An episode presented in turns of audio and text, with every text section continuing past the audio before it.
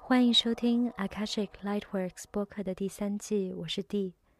定居地球的星际旅人，大地的野孩子与野孩子的妈妈。我想通过这个播客打造一个时空，让调频进来的你能感受到光与爱，回归灵魂的部落，探索多维而神圣的宇宙生命体验，一起为新地球祈祷。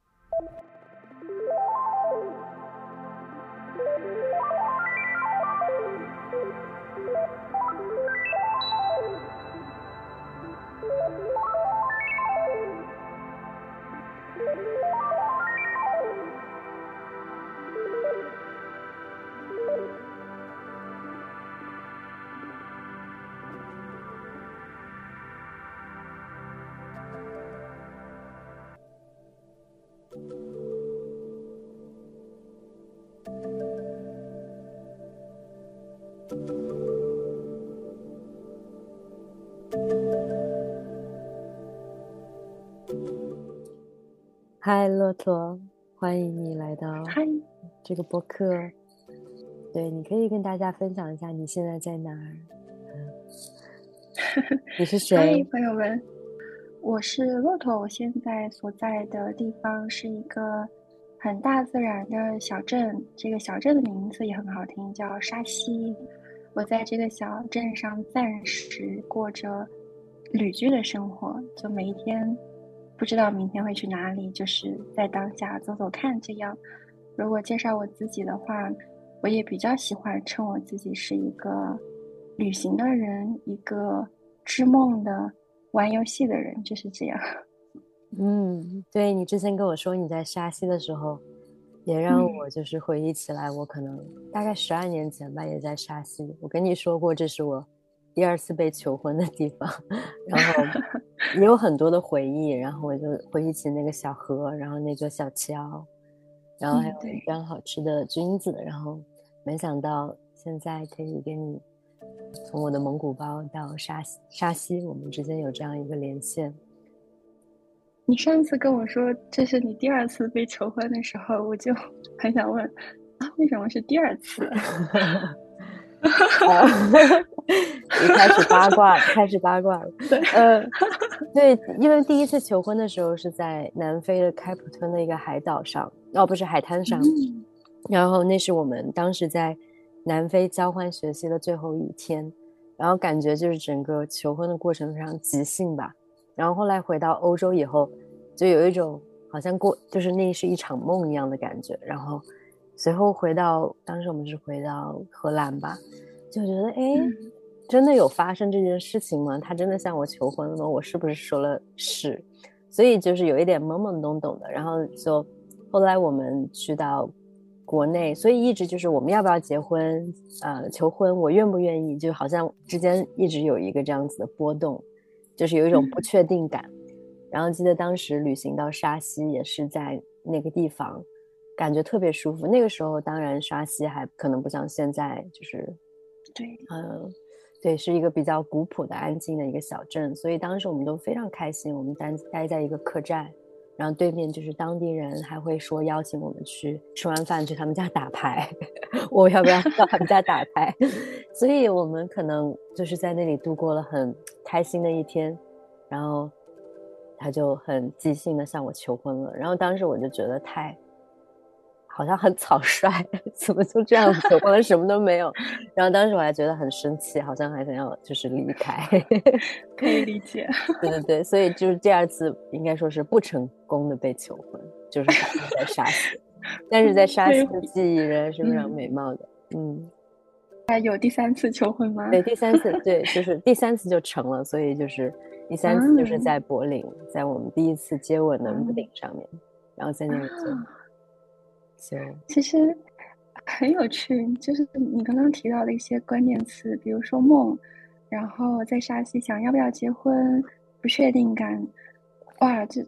和我在这个地方最近期所在我的脑海当中碰撞出来的词一样，因为我最近也有在想梦境、不确定感，我要不要安定下来，筑一个巢，有一个家，和某个人结婚，巴拉巴拉，嗯，就是有这些类似的关键词。哎，也可以假设说，我好像也是十二年前的那个你，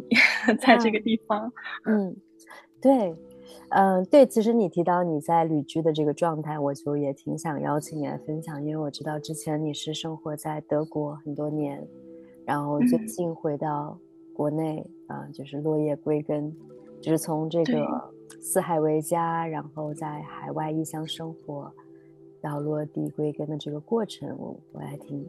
挺好奇你的这个体验的。其实我此时此刻脑海当中冒出来的一句话就是：这一路可以说是四处流浪、辗转漂泊的这个旅程，不管是在德国、在欧洲，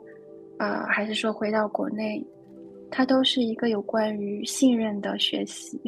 嗯，就是说，做很多决定也好，去很多地方也好，它都在考验我内在的信任感，对我自己的。对这个世界的，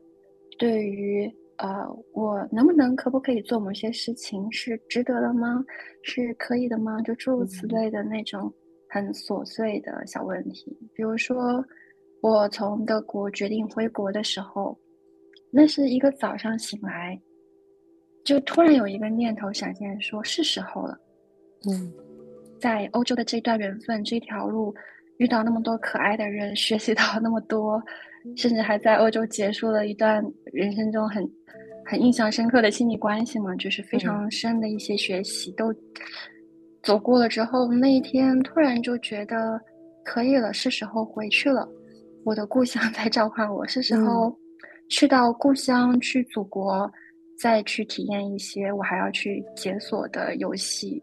因为我在欧洲过得太快乐了，就是我的生活完全是我理想的状态，非常的自由，为完全按照我自己的生活节奏来，不会被任何人影响嘛。但回到国内的话，势必要和人群打交道，和父母啊、家族啊，嗯，各种东西都在，所以我有犹豫过。一段时间，但就在那一个早晨醒来的时候，心里的感觉非常的清晰而平静，就是哦，可以回家了，哦，骆驼可以回家了，在这里一切都很好，很值得感恩。但是，yes，是时候 say goodbye，就是这种感受。然后就我就哎跟我妈说我要回去了，我妈可开心了。然后，呃，因为一切都是未知的，所以我的一些朋友。包括一些不太熟悉的人会说：“天啊，你怎么会选择在这个时候回国？就觉得说国内的会有好多的烦恼啊，什么九九六啦，什么一些集体意识的焦虑啊、紧张啊什么的，好像大家会觉得在欧洲的生活可能更符合我这种比较野的本性吧。但是，啊，我内在那个信任那个词又出来了，就是那句话在问我说：那你能不能相信你自己？”就算你回到了国内，你是一个对你自己的人生有把握的人，你相信你自己可以创造你想要的生活吗？你相信你可以去打开属于你的那个祖国的版本吗？就是你相信你不用完全被集体意识的那种恐惧、焦虑裹挟其中。你依然可以找到你自己吗？嗯，你信任这一切吗？你信任你一直被守护、被指引着、被支持着吗？啊，我内在的那个答案，其实在我那个朋友问我的那一秒是非常坚定的，就是我我很相信，即使我回去了，我依然可以过我想要的生活，就是我依然可以，呃，有我的那个节奏。你看，我现在就在沙溪啊，我依然可以花十分钟就可以去河边散步。离大自然那么近，看到每个人脸上那么朴素平时的笑容，就不是想象中那种九九六的大都市的频率。所以 现阶段来说，呃，还是很有安全感的。虽然在漂泊，对，对我感觉就是去倾听那个内在的指引，嗯，真的很重要，也同时考验我们的信任的同时，其实那个。那个指引就会把我们带到我们该在的地方，所以我也特别能够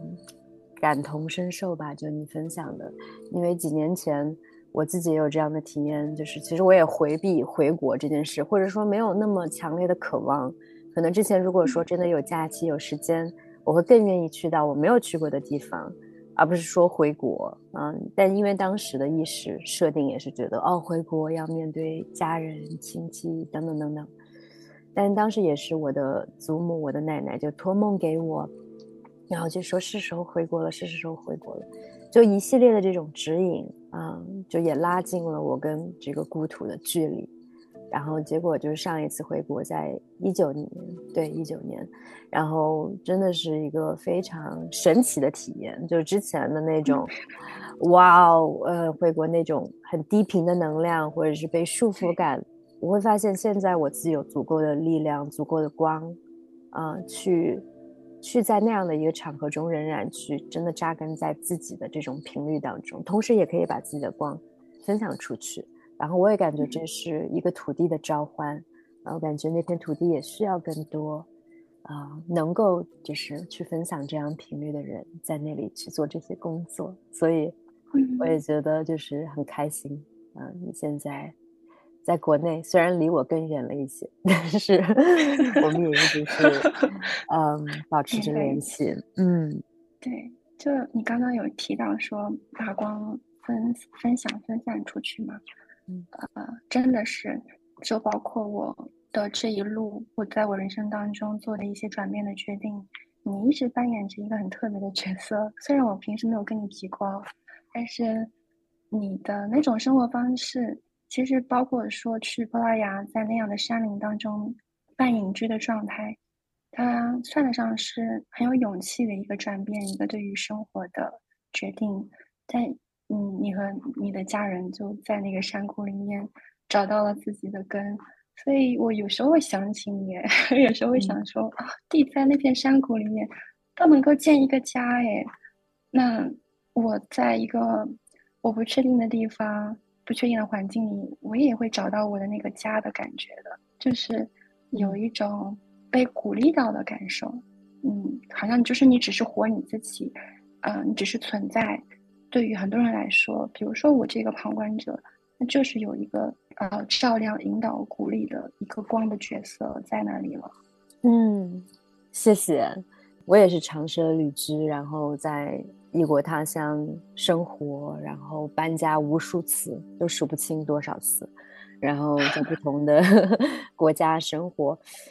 现在过去这两年，将近两年，然后扎根在那里，真的感受到了这种。哇，实体的到底什么是扎根，什么是跟一个土地对连接？当然，我感觉我们的生活状态或者处境，呃，机遇都不一样。我觉得就是其实遇到我的伴侣，加上有一个孩子，那这些都是啊，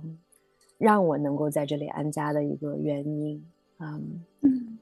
对，但我体体验到就是。确实，这种扎根很重要，就是回归到土地，特别是作为女性，呃，去重新建立跟一个土地的连接。不一定说你就要在那块土地生活十年、二十年、一辈子，或者你要买那块地，就是你每到一处，然后去跟那个土地做连接，真的是回归到土地、大地的频率，把你自己的那个无形的那个根。啊，去连接这个土地，跟土地一起工作，我感受到这是一个非常重要的，呃，作为光光之使者或者是光之工作者，在接下来这个阶段非常重要的，呃，工作方式。所以我也感觉到你也是啊，跟随了这个召唤。然后，因为其实曾曾经那种理想的漂泊式的生活，我感觉其实也影响了，可能是我们这一代人啊，远走他乡，然后。嗯，异国的风情，还有在路上的那种感觉，受到这样的一种文化的影响，嗯，所以会让我们把目光，把我们的人生的一种意图聚焦在这种探索。我我仍然是一个很有探索欲的人，但是后来我发现，哎，一直那种状态是非常游离、很飘的，然后在那个很飘的状态里面，很难说真正的扎根于大地，去看到脚下发生的事情。然后包括看到，哎，我的家族发生了什么，我到底来自于哪里，然后去让就是深入根部的那个疗愈得以啊被我们看到。也很有趣。你记得我之前参加过你的一个恋人主题的工作坊吗？嗯，就是用塔罗牌来探索的。我在那次工作坊里面得到的一个讯息，恰恰是你刚刚的分享里面有提到的，就是我有我当时就有问说，我如何才能在这个地球扎根？啊，这个问题真的是，嗯，也是漫长的成长之路上一直在问的扎根这个问题。当时我的那个牌给到我的答案就是。生一个孩子，嗯，对对，就像你可能有了伴侣，伴侣，然后生了一个小孩儿，就有真正的在这里安居安家的感受。我当时的得到的那个答案也是生一个小孩，嗯，可能。很奇妙，生小孩能够帮助我们在身体能量上更加和大地连接吗？我没有生过，我不太知道。啊，不对的，就是想象孩子他从你的阴道里出来，首先那就是一个对海底轮的一个巨大的能量的开启与激活，然后包括，嗯，当我们通过我们的身体孕育一个孩子，是真的你回到你的身体里去孕育，通过你的子宫去孕育，去感受到你跟大地的这种一体性。然后包括生活节奏，它会更加的缓慢，真的就是地球的时间。我感觉像很多我们，比如说疗愈师，或者是通过啊在能量层面进行工作的人，真的你有时候可能一秒之间，你可以你的能量可以发散到很远，然后可能我十五分钟的冥想，我就嗯进入到前世某一个瞬间回溯等等等等，它是可以是很跳跃、超越时间性的。但是去养育一个孩子，或者是去孕育一个孩子，这这过程是真的是回到地球的时间，所以其实对我来说也是一个巨大的挑战，因为我也之前习惯了那种很跳跃式的，我可能有一个念想，然后它就会发生。呃，现在你会发现，哇，真的是要一天天一点一点的、一点一点的呵护，你去帮他刷牙，要做饭，要洗衣服。我现在觉得这些其实也是一个很好的平衡。这也是我看到的一个趋势，就是这个光之工作者的回归土地的这个趋势。因为我们其实来到这里的目的，其实就是来到大地，来到地球上。如果说，嗯，去来这里分享我们的礼物、天赋、使命，它不是一种技巧性的东西，它不是一种炫耀，我能，我可以怎么样，我有什么样的魔法，而是为了去服务这个大地，去协助这个大地，这个频率的这个更新，啊，所以。也感受到一种回归，重新学会怎么样在大地上行走。那生育孩子这个过程，其实也是协助我去降落，就是啊，降落，降落，降落，然后在地球上有这样一个锚，一个 anchor。嗯，但同时也可以有一定的灵活性。所以，其实你你的这个所探索关于旅居定下来，其实我自己内在也会有这样的一个。嗯，想象，呃，就是特别是现在我们有动物，比如说，其实我暑假想要回国两个多月，嗯，那我就必须得找人来照看我的动物，啊，对，在这个过程中，我会觉得啊，多麻烦！你看，如果我没有这些，没有就是房子地，我会更加自由，会更加轻松，想去哪里去哪里，嗯，但是既然我选择了这个生活，它其实给我带来很多日常的这种愉悦。啊，通过跟土地建立的亲密关系，有这样一个巢穴，然后有动物，其实的确这种生活的质量是会很不一样的。这是，嗯，这也是我一直想要小猫咪。你你之前也知道，我一直很想要一只小猫咪嘛。嗯，只是因为我一直在路上没有定下来，我又不想我的小猫一直跟着我换环境，嗯，所以就迟迟没有去。追寻我的那只小猫咪，啊，它真的跟责任感有关。嗯嗯，可能对我来说，真正的说建立一个物质实体可见的巢穴，还为时未到吧。我现在能做的是，在我的内在核心建立一个巢穴，这个巢穴是啊不被现实的空间所影响的，随时随地我都能够安居在那里。这是我目前在。提醒我自己的 东西，嗯嗯，对，准备好内在那个巢穴。我我不知道为什么我会感受到，就是这个爱人的力量，当然，如果我们我们在生孩子之前，我们先要遇到那个爱人，啊，所以其实也很很奇妙。你在沙溪，我说这是第二次被求婚的地方，对呀，那其实感觉就当时这个人已经出现在我生命当中了，然后，哼，我现在还一个人呢，还没有出现在我生命当中。我我我那天我因为我最近一直在做这这种很安静的内在探索嘛，嗯，所以也会探索到恋爱的这一个部分，所以就很诚实的问自己说：你现在准备好去有接受有一个恋人、一个男人、一个另一半出现在你的生命当中吗？嗯，你欢迎他的到来吗？我的答案是。我其实还没有哎，我还是想要有一个独立的、独属于我自己的空间，再去走一走我的道途。好像我的生命当中需要一个空白的时间段，不着急的进入到另外呃一个关系，任何一种关系。就我需要这样一段时间，让我自己先找一找自己，因为我其实，在恋人的关系里面，人很容易投射到恋人身上很多东西，就。不往回收了嘛。嗯？好像我觉得我还是需要自己在学学跟自己相处，真正的更成熟、更安定一点的时候，那个人会自然出现的。这一点我倒是还挺坚信的。嗯，对，祝福你，因为爱情的确是一件很重要的事 情。好，吸一吸你和小李的那个求婚的恋爱频率。而且，就算被求婚，也可以 say no 的那种坦然和自由的感觉，不害怕伤害到另外一半什么，拒绝的坦然也还不错。对啊，对，就是不轻易妥协。嗯，对呀，对呀，知道自己真正在那个当下想要什么。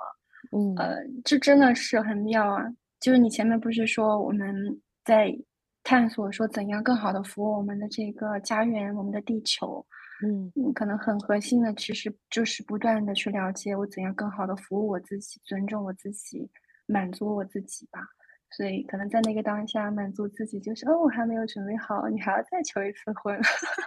嗯嗯嗯，对。所以现在你的这个生活状态，这个旅居的状态，嗯，虽然我知道你也在探索自自己的根，然后。安家让我想，在很多人眼中，可能也非常羡慕你的这种自由自在的生活。嗯，怎么样，就是可以这么自在，然后做自己爱做的事情。嗯，其实我也是想把这样的体验以及这样的启发分享到这个播客里来，也是想分享更多的人去踏上他们的灵魂事业，他们真心想要向往那种生活方式，告诉他们这是可能的。所以，我也想邀请你分享一下，就是。你是如何做到，就是按照自己的心意来生活，然后做自己喜欢的事情？嗯，啊，关于这个部分，你知道我先想到的是什么吗？嗯，我想到的词是钱。对，这可能是这个话题里面不可规避的一个话题。你要去过这样子的生活，那你可能收入什么的都是很不稳定的呀。你能够接受这种不稳不稳定感，或者说是内在的不安全感吗？嗯，那这个部分其实就是我这么多年来探索或收获到的一个宝藏吧。就是在一开始，你不确定自己能不能养活你自己，所以你所考量的都是一些，比如说很稳定的工作，每个月给你发一点工资，呃，父母享受的那种稳定，你也会觉得说啊，我也去找一个那样子的工作吧，起码每个月收入什么的很稳定。所以我在很漫长的时间里都在。折磨或者说纠结的一点是，我要去找一个很传统、很稳定的工作，嗯，还是说我去走一条人迹罕至、罕至的小路？那个很多东西都是很多迷茫、很多未知、很多内在的精神的 痛苦，你要去穿越。所以那个是我大概在两三年前走过的一关，在那一关里面，我做了。尊重我内在灵魂渴望的选择，就是走这条人迹罕至，当然现在可能也不是那么罕至的小路了。嗯嗯，然后呢，很妙的是，当我决定走上这条路的时候呢，我发现赚钱是一件很简单的事情。呃，刚好我昨天读一本书也看到了这句话，叫做说，当你做真正热爱的事情的时候，完全不用担心钱，钱会自动的到来的。嗯，那。我真的可以非常非常肯定的告诉，也许还在那条路上纠结的朋友们，就是我们真正的去让热爱的频率发散的时候，金钱也会踏着这个快乐的彩虹的翅膀来到我们的生活当中。就是这种发光的状态会吸引很多的人，然后也会吸引到很多的金钱，都是能量嘛。所以，我就是从最开始做我喜欢的事情，慢慢的，比如说一开始是算塔罗牌嘛，然后开始开塔罗牌的课程。开的蛮不错的，然后又去探索一些其他的工具，就是一路来，嗯，就是做的还不错，内在的满足感、成就感，嗯，包括外在的一些正向的回馈回应都都有，所以我在金钱上是花了一两年的时间建立了一个信任和安定感，嗯，那个信任就是一句话，就是放心，我根本不用筹钱的事情，我只要做我真正想要做的事情就可以了。我甚至不用去想如何才能够赚到钱，嗯，而是只要去想我如何能够让我自己更快乐的做这件事情。就呃，比如说我上一期办我的那个课程招生嘛，嗯，然后我没有太怎么去管宣传的部分。我那一期的额定是招十个人，我在心里面就觉得说，呃，我们会在合适的时期相遇。要来的人总会来，这个部分不用我来担忧，交给宇宙来安排。嗯，啊，退一万步说，就算十个人招不完也没关系啊，那来多少就晚多少，就把钱的那一个部分的忧虑先抛开。结果怎么着呢？就刚刚好十个人，嗯，好像每个人早就有一个自己的位子，在合适的时候会坐下来一样。所以就无数次、无数次重复性又重复性的实践的。体验经验告诉我说，总是如此，不用担心钱的部分。那既然我不用担心钱的部分，所以我有更多的自由去选择啊我的生活方式。像我现在在旅居，然后我想要接单的话呢，我就接一接；我不想接单的话呢，我就给我自己放假。就是选择的空间非常大，呃，因为就怎么说呢？做的工作还不错，所以总会有人来找了。对，这也是，就是相信你也会深有体会。就是当你的门打开了，你觉得这段时间我蛮有兴趣去跟人打交道、去工作的，自然就会有人来找。但下一个阶段，哎呀，我想放假啦，我想休息啦，不想干活啦，关门。哎，你会很奇妙的发现，那个时期好巧，就偏偏没怎么有人来找你的。对对，完全就是你说的每一句话，我都完全同意。然后 这也是，就是很神奇，因为我之前也体验过这种所谓的，其实也不是刻意追求稳定，但是就是上班，因为觉得哦，就哎有一个不错的工作，你就去做吧。然后我就发现每天就到了下午，就刚吃过午饭以后，我就觉得 no，我不能够继续下去。然后然后在那样的状态下，不管那个工作多表面上多风光，然后好像也很稳定，但是我永远没有足够的钱去真正做我想做的事情。嗯，但是，一旦就是走上这条就是信任，然后相信宇宙的安排，去跟随自己的心意的这个道路的时候，就好像那个勇气，就是像一把一把宝剑一样，就哧哧哧哧，帮你砍断了这条道路上很多的荆棘。那我也觉得非常啊奇妙吧，就是过去这一年多来，嗯，我开始就是更敞开的，就是分享就是线上的这些旅程，所以也不得不提骆驼，因为。对，就是我的第一个线上。我参加过好多次，这是我的，可是非常享受。啊，你说啊，对，因为我的第一次的那个阿卡西的呃线上旅程，我因为是第一次，我当时挺忐忑的啊。这个也跟安家相关，因为之前我一直在旅居的状态里面，我总觉得我没有办法真正的去推出我想要去做的事情，真的是在落地之后，然后有这样的一个空间，有这样一个容器。好像我的所有那些灵感点子，它才可以有一个，嗯，真正去发酵、去去诞生，呃，去烹饪出来的这样的一个地方。所以当时我推出了第一次的阿卡西，嗯的旅程，然后当时我好像我家里好像还没有网络，我记得我我我得爬到那个小山坡上面去发 那个呃推 文，然后好像刚发，我不知道可能才过一分钟还是两分钟，然后骆驼就来报名了，就是。就是立即 instant，然后我当时都惊了，而且当时我是就是进行的那种 sliding scale，就是好像大家可以在这个区间内给你想要就是给的，然后就是骆驼就立马出现，而且之前我我也不认识你，没有任何的接触，呃，就觉得非常神奇，就好像是对一个宇宙给予我的一个非常强大的一个信念，嗯，然后通过你你的这个出现以及对我的这个支持，嗯，感觉是一个非常嗯有力量的一个回应，嗯，所以也想特别谢谢刚刚叮的那一声，对，叮，对，嗯，就是宇宙的强烈的回应，yes，就是在你在你刚刚说的话的提到宇宙的时候，那个声音就恰巧出现，嗯 嗯，对，所以真的。这个我们俩的相遇，我觉得也是很奇妙的。就是该相遇的人在合适的时期，好像灵魂会进行一个沟通一样的。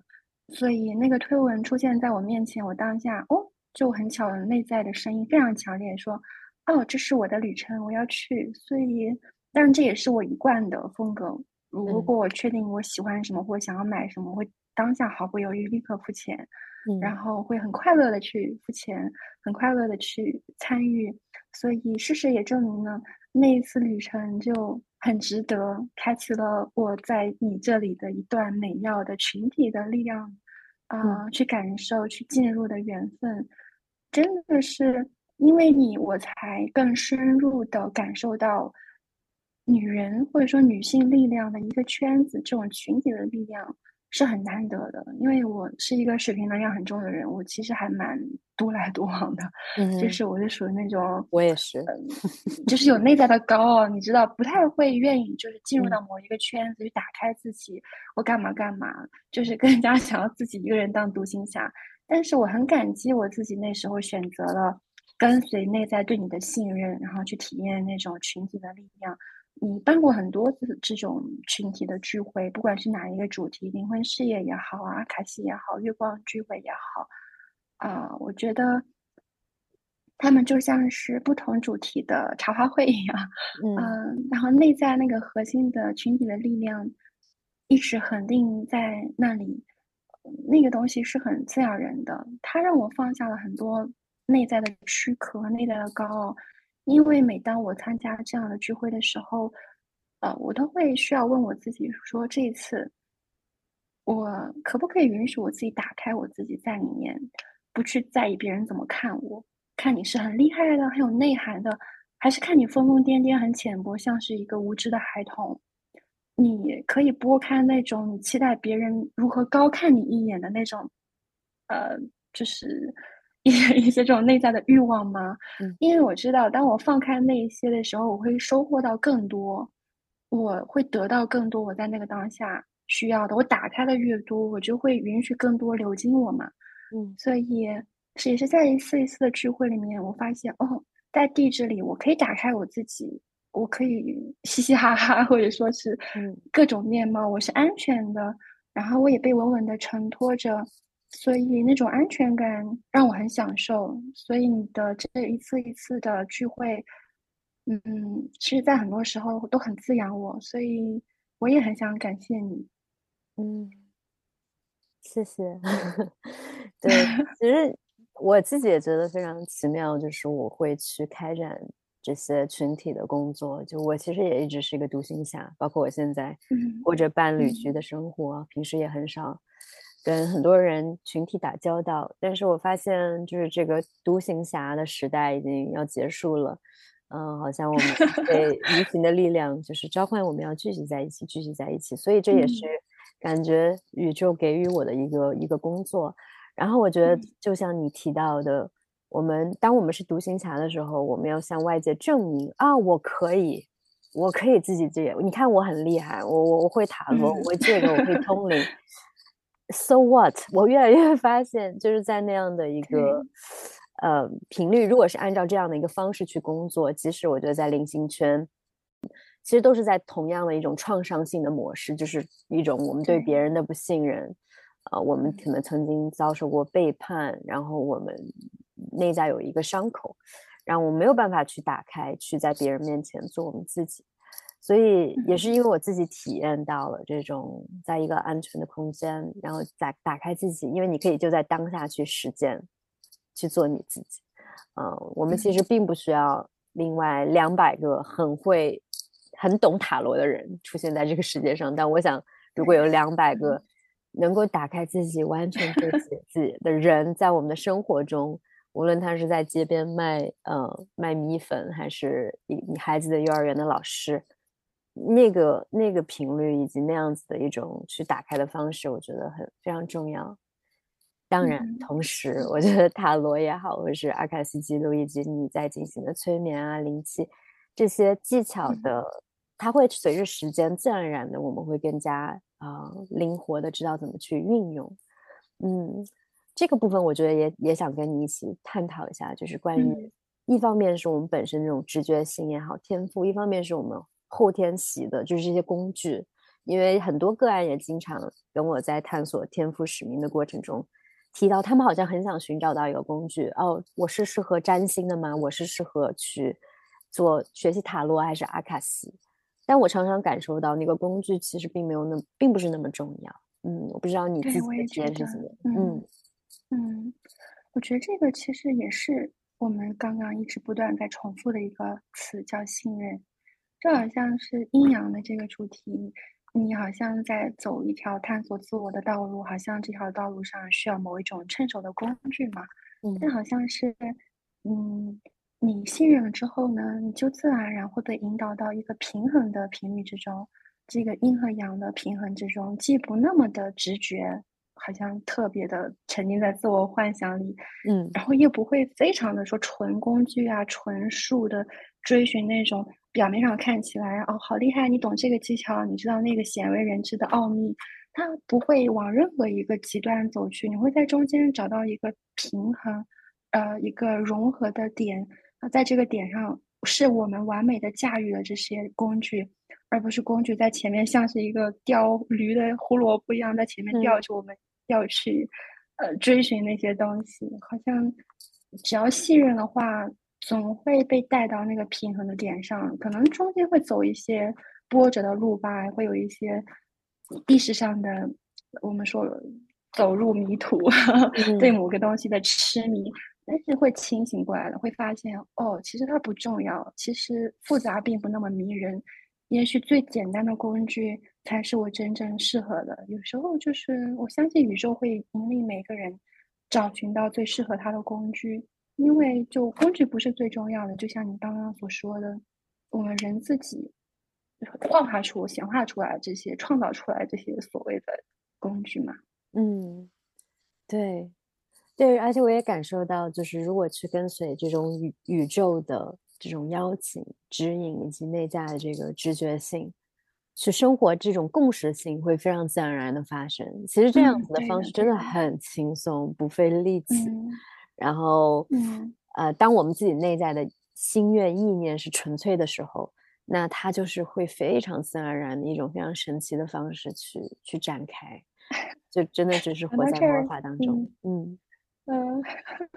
讲到这儿，我就不得不跟你透露一个我的小秘密。嗯，来，就是丁，你知道，你你其实，呃，在我的眼里，一直就是属于那种。很追随内在的信任去探索自我的旅程，并不是那种吹嘘啊、炫耀，说我师从某某高师，或者说我接受过什么什么系统、什么什么厉害、什么什么经验，巴拉巴拉多少多少年，就不是那种噱头式的自我宣传。所以我在初期打开你的公众号的时候，我就是被你这种很轻盈的“我只是我”，你如何面对我，你如何认知我，你会找到你自己的答案。但我不会去用那些东西，一些证书也好，一些外界的认证来让你知道哦，我是一个权威，我是一个大师。你是这种风格，然后我其实是被这种特质狠狠的吸引了。嗯，而你对我来说是一个分界点，因为在接触你或者说走向你之前，我很漫长的时间里都是在不断的去找寻我到底想要走呃哪一种道路，因为我听。太多的课程，听过太多老师的东西，嗯。对我在探索这种，然后很长时间里面在和内在的这种小恶魔做斗争，因为我内在有很多觉得说，那真的重要吗？为什么这个人呃宣传自我的那么的浮夸，可是他给的东西却那么的。名不副实，我 经历过很多这种 失望，然后我就会更极端的对那种自我标榜和宣传有一种反感。当然，这是另外一个极端。现在稍微好一些，但老说那个时期，因为被骗过，然后经历过很多这种失望，就觉得哼，骗子自己吹牛逼倒是挺厉害，讲的什么玩意儿，哼，好生气啊！哦，就那个时期对那个东西会比较反感。呃，但其实现在知道，那也是我要去应的缘分嘛。我也要走过它，我才能穿越它。那它也他宣传自己很厉害，当然是满足了我内在慕强的那个部分，对权威的痴迷和追逐，对吧？然后体验过，发现哦，其实还好。然后找到你自己是谁，找到你自己真的，他真的是你想要的吗？这些东西真的是你想要的吗？然后当我搞清楚我内在的那个答案。哦，我知道那些东西都不重要，我不需要那些东西来包装我或干嘛。我知道我自己要走一个什么样的路的时候呢？哎，好像在那个时期，我就跟你就结交结缘了，就是好像就是一个分界点。对我非常理解，所以我其实一直以来我都不觉得自己真正在灵性圈，我也没有追求过。就是有一部分的我其实也是，当然会有一个。对我就是觉得我在做自己，然后有一些无不可否定的机缘出现，让我不得不去。我没有别的选择的同时，也发现那个那个跟我自己内在的最真实的渴望，它是在校准在一起，所以一切就自然而然的发生了。然后其实我在做的这个工作的时候，我一直提到，就是有一个词 integrity，中文可能是一种正直或者是一种。就那个，那对我来说非常非常重要。所以其实包括我去年在推出灵魂事业旅程的时候，我其实那个是我，就是我在说这是我的宝藏旅程，因为我真的很想鼓励更多的人踏上这个旅程，但不是以那种方式，就是哦，来你跟我，你有多少多少小时的这个瑜伽认证等等，因为那个证书并不代表说你这他们他无法检验你是一个正直的人。啊，或者你的你你跟你的内在是完全校准，那个东西是没有办法通过证书来检验的。那当然，我经验、学习、技巧这些，我觉得也是非常重要的。嗯，所以我我东西我觉得是自然而然会出会出现这些呃经验什么，它会随着你内在的渴望自然而然出现在你的生命当中，而不需要有意识的去抓取的。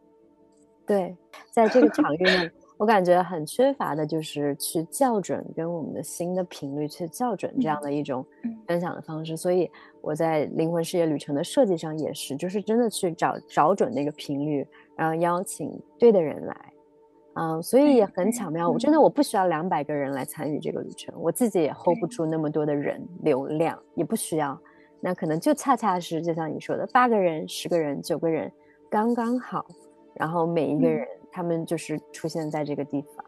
所以，嗯，我也非常呃能够共振你提到的，就是我我这周五就是金牛星月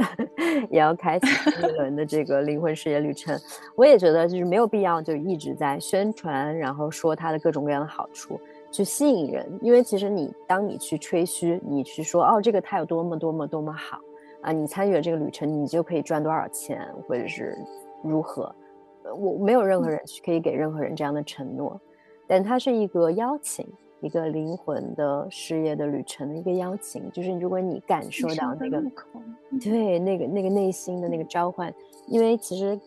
他的那个真正你在这个旅程中体验到的，并不仅是你可以学到什么，而是在这个过程中的这个编织共振的过程。我觉得就是非常神奇，而且是超出我自己可以去吹嘘的。就像我最近看到你，你跟 Samala 也是通过阿卡西之旅，嗯，认识的朋友，然后你们在线上那种，就是觉得这就是我工作的意义之一吧，就是把这些人是一个桥梁。嗯，对对对。就是，嗯，在我的角度，嗯，尤其是作为一个真正的走过灵灵魂事业之旅这个参与者来说。我的话，我不会去太多的关注那个内容本身，一二三四列出来，今天我们干嘛？明天我们会干嘛？四，我们今天学习到什么？五六什么的，我不太会在乎那些东西，因为我知道，其实本质上是我进入到你编织的一段频率里面，在这个频率里面，我和我自己相遇了。我知道，我只要进入到你编织的这个空间里。就可以了，这就是我存在，我要来这里的原因。而很多的学习，很多的滋养，不发生在我们的对话言语表层，而是我们在那里，能量它就开始运作，我们的能量彼此之间会进行一个看不见的、摸不着的交流，而那个可能是。旅程结束过很久，三个月、半年，嗯，你在蓦然回首，哦，在这儿呢，哦，它孕育出来的果实在这里呢。可能甚至在旅程的那个发生的当下，人未必有那么强烈的觉知，说啊，我学到了什么，我收获了什么。它其实是在种一颗果实在我们的生命当中，它什么时候结果，结出什么样的果，也是完全应和我们彼此每一个个体的需求的。就很难讲，所以我觉得这也挺考验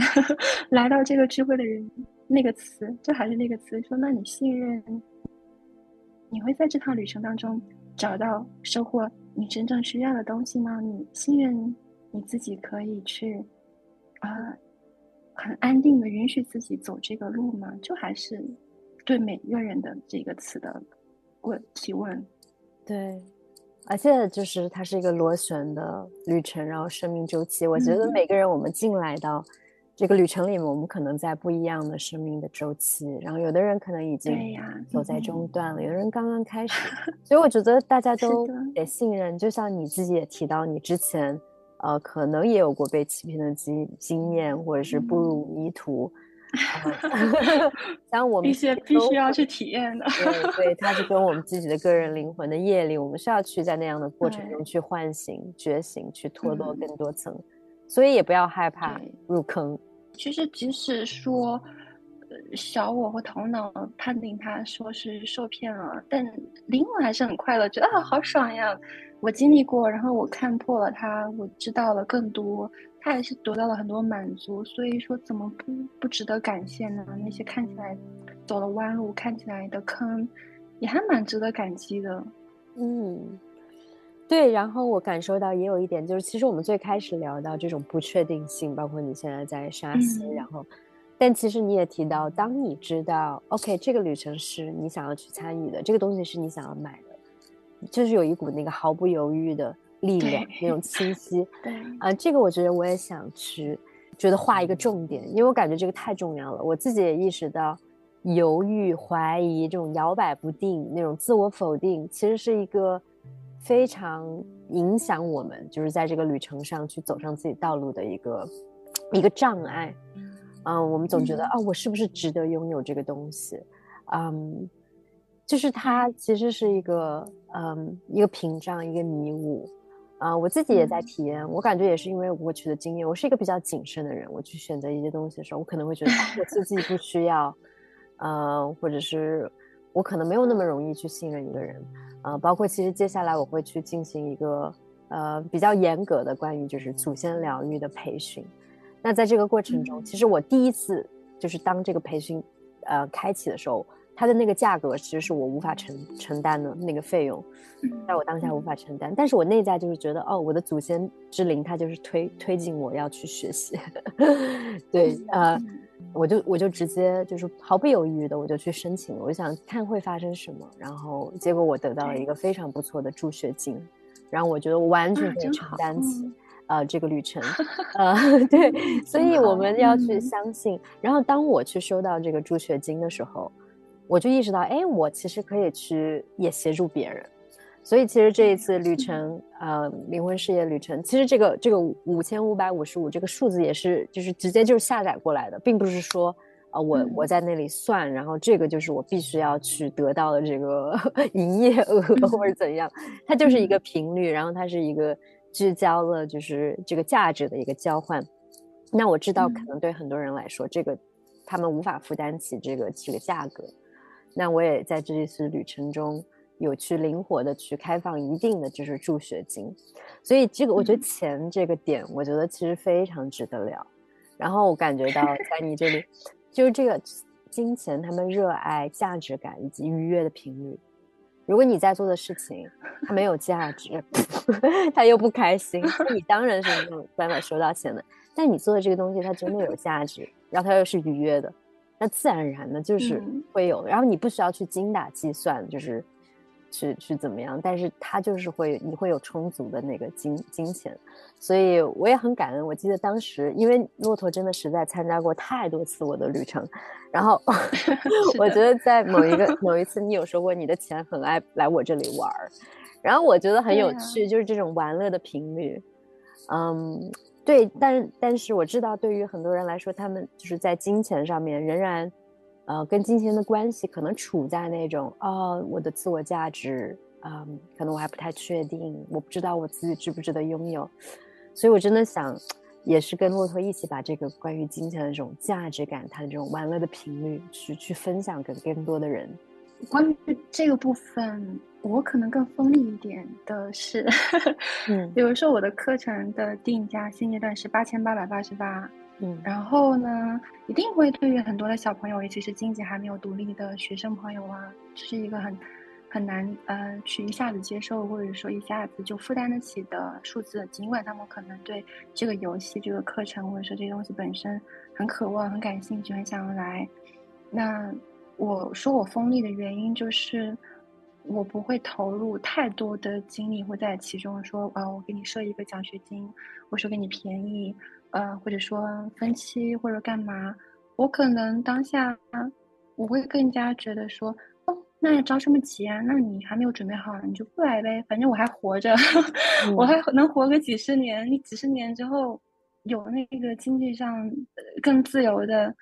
更合适来碰撞的时候，那我们再来玩这个游戏，但不急在当下。所以我会经常劝退别人，就经常有人来说啊，我很想来，但是我的钱方面不太合适，或干嘛。我会比较真心诚意的觉得说，不要勉强自己，那就下一个时期更合适的时候，我们再来相遇。所以，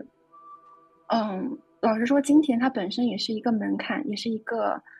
一个课题，一个一场考试。你考过了这个试。你走到了一个更成熟的和金钱玩耍的时期，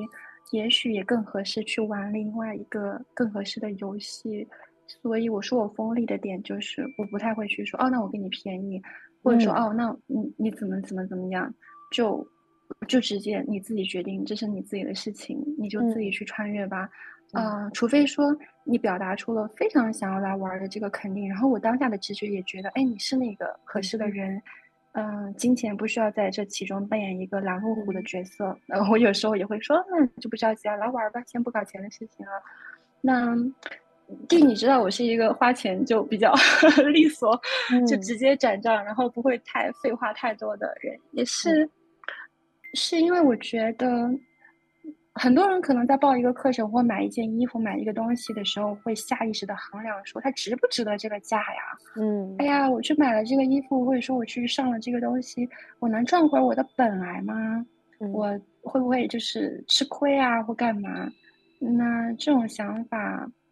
还挺还挺正常的。我觉得我们每个人都走过那样一条路吧，那个阶段。嗯，我能想到的就是。这一路探索以来，我内在的智慧告诉我说，完全不用去想值不值得这件事情，因为一切都处在一个大的流动的循环里。你今天付出了这个金钱，表面上看起来是五千五百五十五，或者是六千六百六十六，都无所谓。你给出去的，就像你给出了一个祝福，给出了一个玩耍的海呃钱宝宝，说金钱的小朋友出去玩儿。嗯，他并没有说就打水漂了，或者说就是被别人剥夺了。不，他只是在这个世界上去玩耍，他是流动的。有一天，他会回到你这里，他可能带了更多的朋友回到你这里，他可能以一个别的形式回到你这里，因为这一切都是平衡的在运作着。可能你花了那个钱的当下，就发现，哎，今天运气好好啊，雨停了，天气变得很好，这难道不是钱的一种回馈吗？又或者说，你今天。路上打不到车，可是突然就很巧有一个人愿意载你顺风车一一程，那这种礼物，它又何尝不是钱的一种呃回到你身上来的一个能量的表达呢？就可能不去局限它是以怎样的形式又回来吧，就相信一切都在永恒的平衡的流动之中，就不再去考虑说值不值得这个钱给出去，就就就 over 就没了这个。对对对，这是我的想法。当然，它就是一种在无限的流动循环过程中。所以过去我也经常说，做我们这一行的人，就像是在洗钱。其实我们把 接受那些钱，然后其实是净化了，嗯，这个金钱的频率。嗯，包括我自己是怎么花钱的。我喜欢花钱在我自己嗯信任的品牌上，然后买有机的蔬菜水果，种树，然后带我的家人去。去看海豚，去出海，然后看海豚，去呃支持这种嗯海上的环保的工作，就是它其实在不断的循环，创造更多的价值，更多的流动，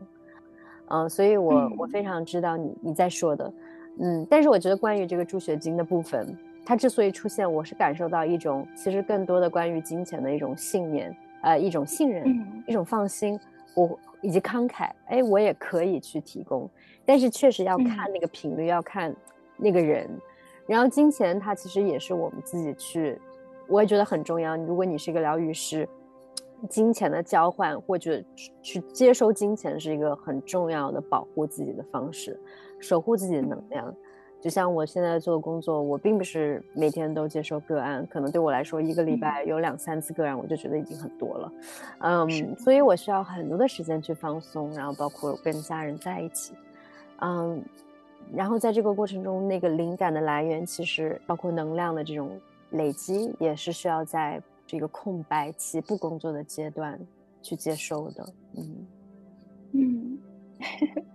是是这样。我觉得应该会在聚会开始的那个时候，嗯，该来的人都会如约而至的，这是我当下的感受。啊，对，每次都是这样，所以就是经过每次、每一次、每一次的真实，都是对的人 刚刚好的。因为我们其实创造也是一个圈，然后在一个圈里面，其实也是打破了这种可能传统的课程，就是你是老师，你高高在上，大家都要听你的。嗯，我们是围坐在一起，然后它是一个更加一个平等的、流动的、敞开的关系。但是可能在这个过程中，我是一个。呃，导航向导或者一个编织的人，但是大家其实都在共创这样一个体验。嗯，那你接下来有什么样的共创体验，或是创游戏？嗯，我其实现在正在创造的体验，我正在开设我第五期的自然律动的这个游戏，就还在过程中。然后每天和大家相聚的都很开心，甚至会。很很期待每一次相聚，甚至想要加场，然后每天都，呃，如果有机会的话，就一起来玩跟身体的约会啊，跟自己的约会，这还挺快乐的。下一个游戏的话，可能也是一个人数比较少的一个主题的工作坊吧，也是以身体为载体的，呃，还没有定下来什么时间什么的，到时候再看。嗯，太棒了，回归身体，回归大地。嗯，对，就是。我我也很开心，今天就是进入到你的这个播客的场域，因为之前就是，嗯，想要休息、想要放空的时候，睡前就把你的播客打开嘛，嘿嘿，现在我就可以进入成为其中的一个组成，然后很很很快乐的是，我今天在纸上写一些关键词，就是根据我当下的感觉，觉得今天和地会碰撞出一些什么，我其实其实是提前。随便写了一些关键词的，你知道我写了一个很有趣的词，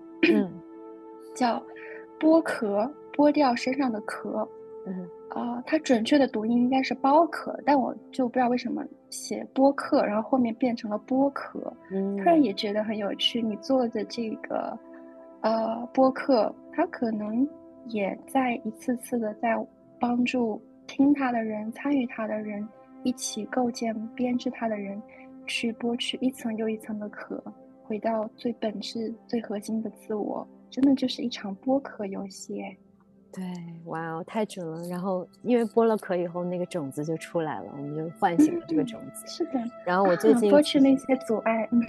啊，你但它这个壳它也很重要，它守护，它守护着这个种子。其实我最近在收集，就是我在自然中采集很多东西，都是像。这种种子的豆荚呀，然后包括这种野麦穗，它的这个就是它的种子脱落了，但是就是这个空壳。其实我有在收集这个壳，我在感受啊，就是 去连接这个壳，它守护着这个种子的这种，就是它需要去孕育它的那种内在的这个呃炼金，